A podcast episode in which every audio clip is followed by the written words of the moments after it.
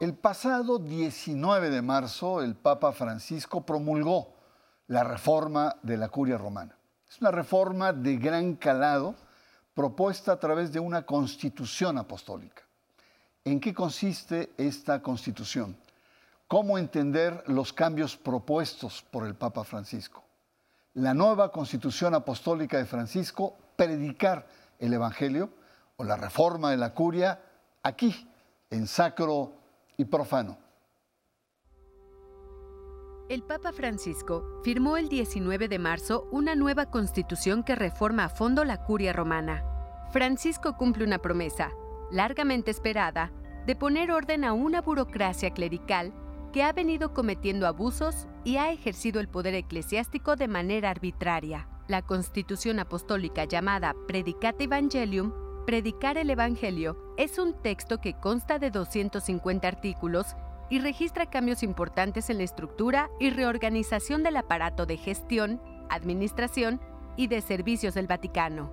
La Constitución Apostólica es un documento mediante el cual el Papa ejerce el dominio de gobierno para legislar sobre asuntos disciplinarios, de organización, territoriales o doctrinales, así como cuestiones de la estructura de la curia romana. La nueva constitución reemplaza a la Pastor Bonus, publicada por Juan Pablo II en 1988. La Predicate Evangelium será obligatoria y entrará en vigor a partir del 5 de junio y regirá en las próximas décadas. Debido a las luchas de poder y escándalos en los medios, fenómeno conocido como Batilix, la reforma de la curia fue uno de los asuntos considerados prioritarios por los cardenales durante el cónclave de 2013. A nueve años de distancia, el Papa presenta una reforma a fondo. Permitirá a laicos asumir cargos de alta responsabilidad, crea nuevas estructuras y fusiona otras para adelgazar gastos y racionalizar personal. Cuando hablamos de documentos pontificios, debemos realizar una clasificación que muchas veces no comprendemos, es compleja. Pues eh, las disposiciones de la Iglesia Católica, hay varias clasificaciones. Quizá el documento más importante son las cartas encíclicas en materia doctrinal, en materia teológica, pero también hay exhortaciones apostólicas, hay cartas apostólicas, breves apostólicas, bulas, motus propio, un tema concreto donde el Papa habla a nombre propio. En este caso, estamos hablando de una constitución apostólica las constituciones, como estaba en la cápsula, son textos vinculados a cuestiones legales, a cuestiones de gobierno, al más alto nivel publicadas por el obispo de Roma.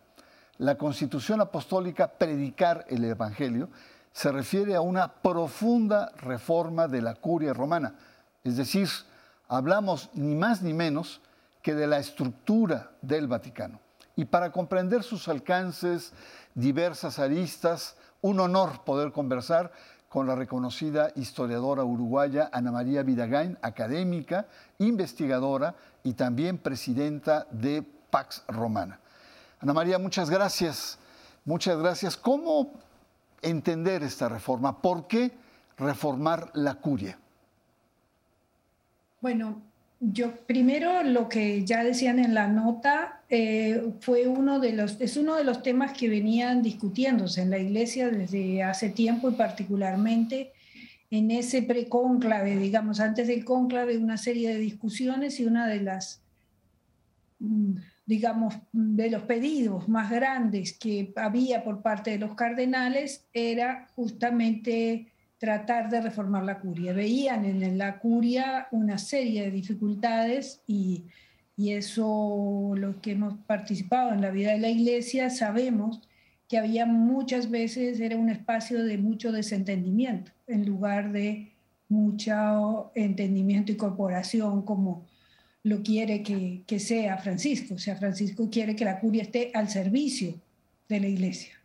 No para que sea servicio había como una especie de burocratización que era necesaria eh, transformarla y no permitía justamente lo que es importante, que es la prédica del Evangelio. Finalmente lo importante es eso, no es las normas, no es establecer, eh, juzgar, no es un espacio de, condena, eh, mm, sino que justamente debería ser un, un instrumento para ayudar a las iglesias locales a que puedan predicar el Evangelio. Y es, de hecho, tan, tanta importancia que crea un dicasterio especial, pero no solamente crea un dicasterio especial.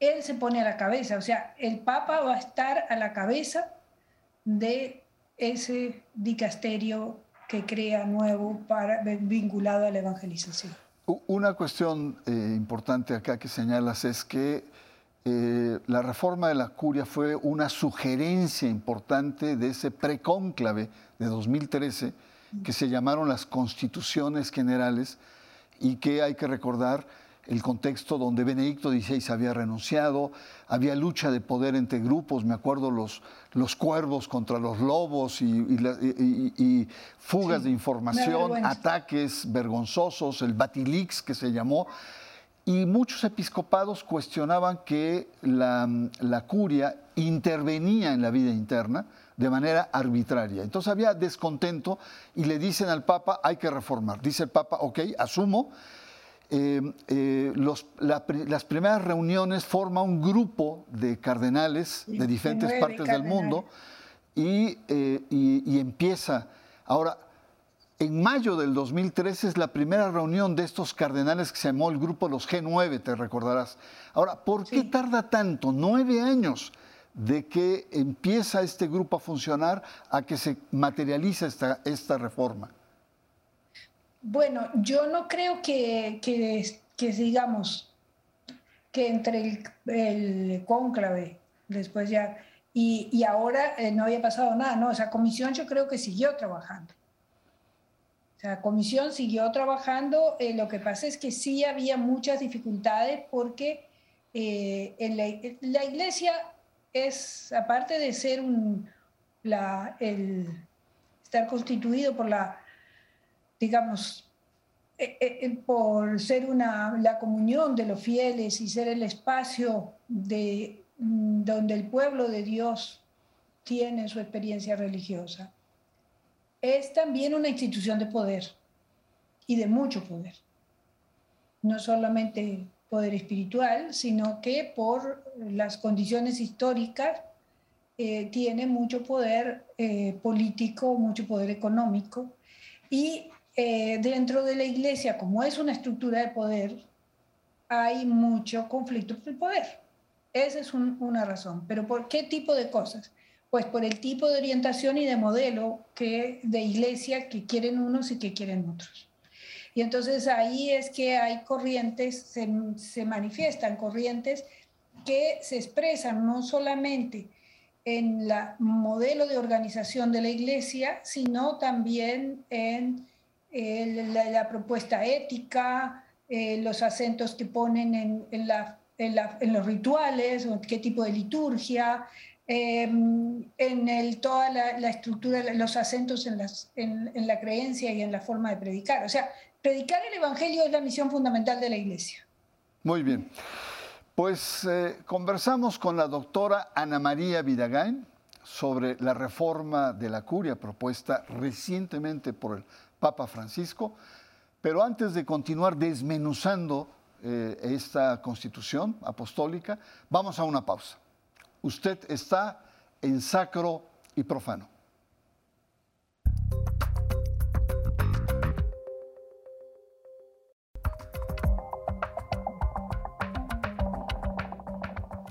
Regresamos en Sacro y Profano, conversamos con la doctora Ana María Vidagain sobre la esta nueva constitución apostólica, que es ni más ni menos una gran reforma, una reforma de gran calado de la curia romana. Curia romana sería como el aparato administrativo de gestión, de poder que tiene la iglesia y que durante muchísimas eh, décadas era percibido como un aparato casi aristocrático en la vida de la iglesia.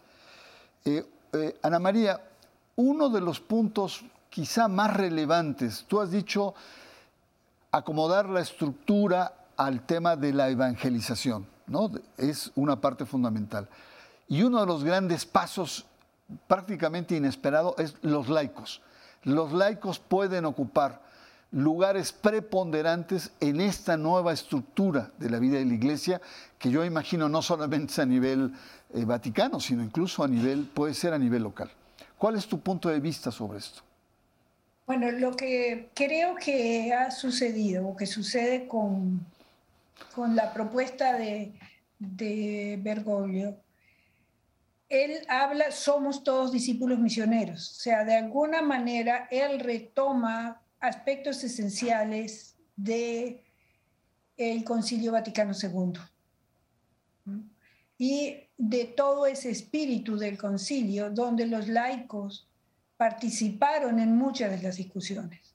Y concretamente tú y yo sabemos que eh, em, personas muy importantes que nos precedieron en paz romana jugaron un papel muy importante en las discusiones internas, porque si bien los laicos y las 23 mujeres que invitaron a participar fueron como auditoras, sin embargo tuvieron la capacidad de trabajar fuertemente en el concilio, en las comisiones.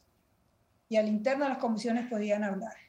En eso, por ejemplo, yo creo que podríamos destacar a alguien muy, muy cercano para nosotros como Rosemary Golden, de Australia, que es muy vinculada con Paz Romana, o sea, fue presidente de Paz Romana y luego trabajó durante muchos años en, en Roma y participó mucho en la, el desarrollo, la creación del, del Concilio de Laicos. Entonces había después esa, la línea que se había, digamos, la participación de los laicos que viene desde mucho antes, pues tú sabes, todos los movimientos donde Cardin tuvo tanta influencia por ellos, con ellos y para ellos.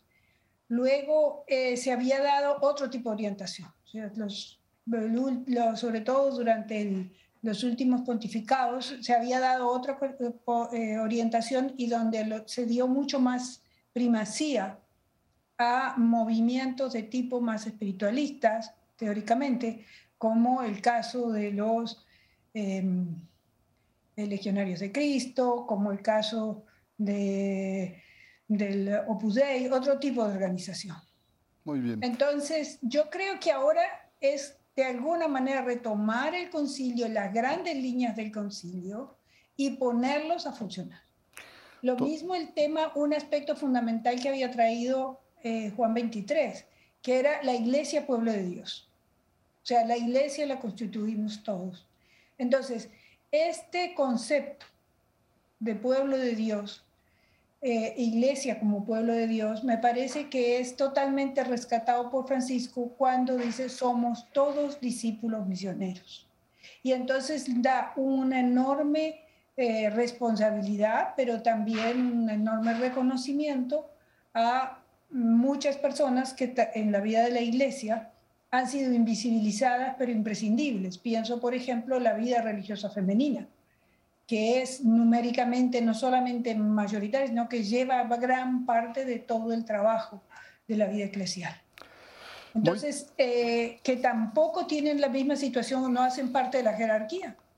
Están siempre en un limbo entre el laicado. Pero en este caso, él le da, él le da mucha importancia al laicado. Ahora, que le dé importancia al laicado no quiere decir que se desconozca el papel de los demás. Claro sino que se había olvidado la importancia que tiene eh, esta, la feligresía dentro del conjunto del pueblo de Dios. Mejor dicho, sin este grupo, la iglesia no tiene sentido.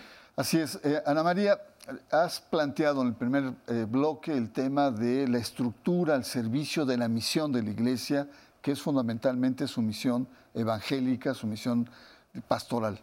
Y en esta otra eh, parte es importante el apunte que haces, es eh, esta constitución recupera el espíritu del Concilio Vaticano II y recupera esta dimensión de pueblo de Dios. Ahora, déjame preguntarte, eh, cuando hablamos de estructura, son dicasterios, son, son fórmulas técnicas de gestión, de administración, etcétera, de lo, de lo que hace la cabeza de la iglesia. Cuando uno lo compara con, un nuevo gobierno, uno dice, bueno, este gobierno tiene acento en la economía y tiene varios eh, departamentos o áreas económicas o, en materia de eh, seguridad pública, genera estructuras o materia de desarrollo, etc. de grosso modo, cuando ves cómo está diseñada la estructura de nueva que propone el Papa, ¿hacia dónde apuntaría? ¿Cuáles serían como los ejes centrales eh, de, la, estructura? Bueno, me parece que, que, es, que por una parte el solo título lo dice, o sea, es el tema de la evangelización. Es decir, la misión fundamental de la iglesia es evangelizar. ¿Mm? Y en ese sentido concuerda con las líneas que él ha venido estableciendo a través de distintas, en distintos momentos. Es decir, por ejemplo, el tema de eh, la conversión ecológica que nos ha pedido, que este momento es un momento, es, es lo esencial y es un poco un absurdo que hoy tengamos una, una guerra de tipo nacionalista cuando todos deberíamos estar unidos, que es el otro llamado importante que él hace en Fratelli Tutti frente a estos problemas tan enormes que tiene la humanidad. Entonces, es una, una mm, yo creo que ahí la evangelización va a jugar también el papel muy importante. La otra conversión es la conversión de la fraternidad. ¿eh? El diálogo, el encuentro con el diferente, el saber aprender a escuchar y aprender a discernir desde nuestra propia posición, pero sobre todo escuchar a los otros, saber entender la, posición del, otro y empezar a tener un diálogo real y a partir de eso crear la cultura del encuentro que él habla tanto. Y, y, el otro tema que ha sido central, que también tiene que ver con el concilio, que vuelve a ponerlo sobre el tapete porque también se les estaba olvidando otra vez, es el tema del pobre, la pobreza de los pobres.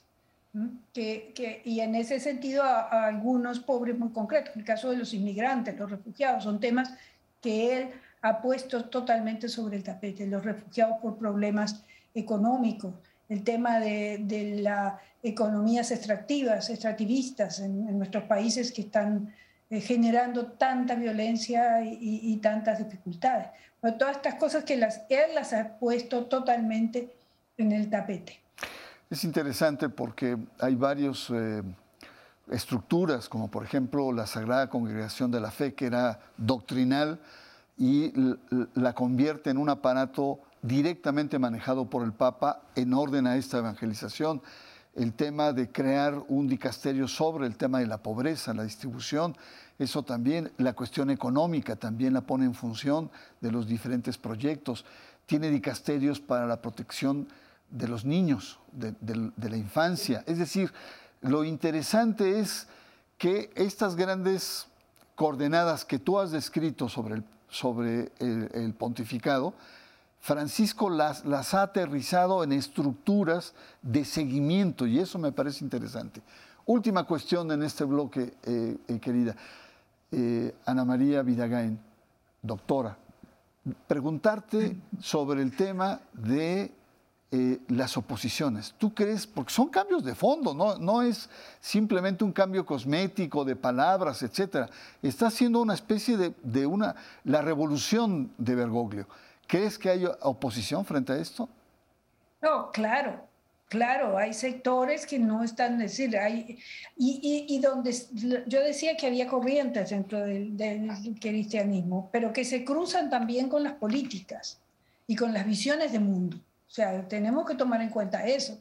Entonces, hay visiones que no coinciden propiamente con la propuesta, con su propuesta. Eh, y, y, entonces, en ese sentido, además, gente que también, otros que han estado acomodados en, ese, en una, confortables en una determinada posición.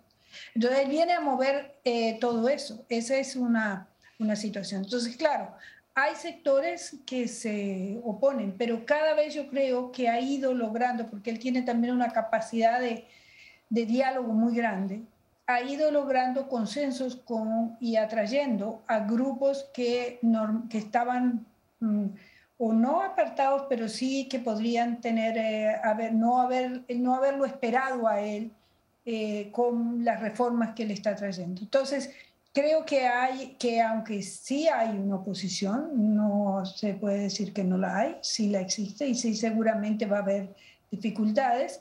Eh, sin embargo, yo creo que está logrando avanzar y por eso en la medida en que puede avanzar va poniendo esos ladrillos. El otro tema que no mencioné, pero que para él ha sido muy importante, es el tema de la mujer, porque eso está por ahí. Claro. Y en ese sentido, el, nombrar a Natalie Becquart eh, con voto en el dicasterio del, del sínodo de, de, sínodo de los obispos fue eh, ya una fuerza increíble. Y es posible que ahora en la, dentro de la nueva constitución va a nombrar seguramente más personas.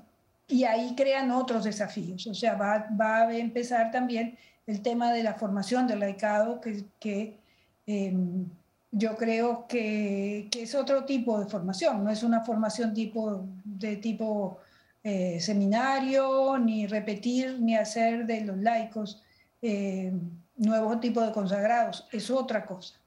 Muy bien, Ana María. Pues eh, vamos, a, vamos a hacer un pequeño corte, conversamos con la doctora Ana María Vidagain, historiadora, sobre estos grandes temas que se están forjando en torno a la reforma de la curia, propuesta recientemente por el Papa Francisco. Vamos a una pausa y usted está en sacro y profano.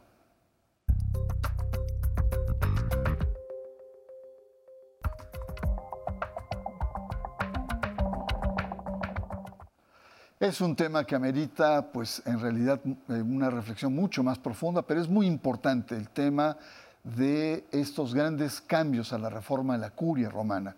Sin duda van a simbrar a la iglesia en su conjunto. Una conclusión eh, breve, eh, querida Ana María, sobre esta herencia que está dejando el Papa Francisco a, a la Iglesia Católica. Bueno, mira, una cosa que yo diría, yo creo que esta reforma es tan importante como la del siglo XVI. Ya, así, de simple. Es una gran reforma. Y no para, para dividirnos, sino para unirnos a los cristianos. La segunda cosa, que, la, que todo esta, que esta reforma que se da en la curia hay que leerla en el conjunto de otras cosas que están pasando. Hay que mirar no solamente la reforma de la curia, sino la reforma que se está proponiendo con el sínodo de Alemania. Lo que sucedió en México hace poco, pero que realmente era un proceso que se estaba dando a nivel de toda América Latina, que fue la Asamblea Eclesial Latinoamericana, con la participación de todo el pueblo de Dios. Eh, y que va a ser un modelo para la preparación del sínodo. La has llamado al sínodo, que ahí vamos a tener más cambios. Y después la conversión ecológica, la que él nos llamó en, la encíclica, la, el llamado a la fraternidad universal, eh, la apertura a los que más nos necesitan, que estuvo muy claro en todos sus gestos y en todas sus su recuerdos. Creo que en, eh, realmente esta, el papado que, como decíamos al principio, muchos tal vez no teníamos idea de la dimensión de lo que iba a traer. Eh, nos ha sorprendido, nos ha sorprendido tanto, yo creo, como Juan 23 eh, cuando llamó al Concilio Vaticano II. Muchas gracias. Entonces creo que es realmente un hito histórico. Muchas gracias, Ana María, por tu presencia aquí en Sacro y Profano y seguramente vamos a ir desmenuzando posteriormente lo que representa este, yo diría, salto histórico. Y bueno, pues estamos ante un momento vértice, como usted ha podido ver, un momento de rupturas y de grandes saltos en la vida de la Iglesia. Estamos ante una de las grandes herencias del Papa Francisco. Cambios para que la estructura del Vaticano deje ese aire principesco, monárquico, con que a veces le veíamos. La reforma de la curia pretende atender necesidades pastorales más apremiantes de la iglesia y las iglesias locales. La pregunta clave es si ante estos signos de ocaso, de decadencia católica, esta reforma será una medida efectiva. ¿Habrá otras, otras pautas o otras medidas que promoverá el Papa Francisco? Por supuesto, le vamos a dar seguimiento a este acontecimiento que, repito, es casi una especie de terremoto en la vida de la Iglesia. Soy Bernardo Barranco y le espero la próxima semana aquí en Sacro y Profano.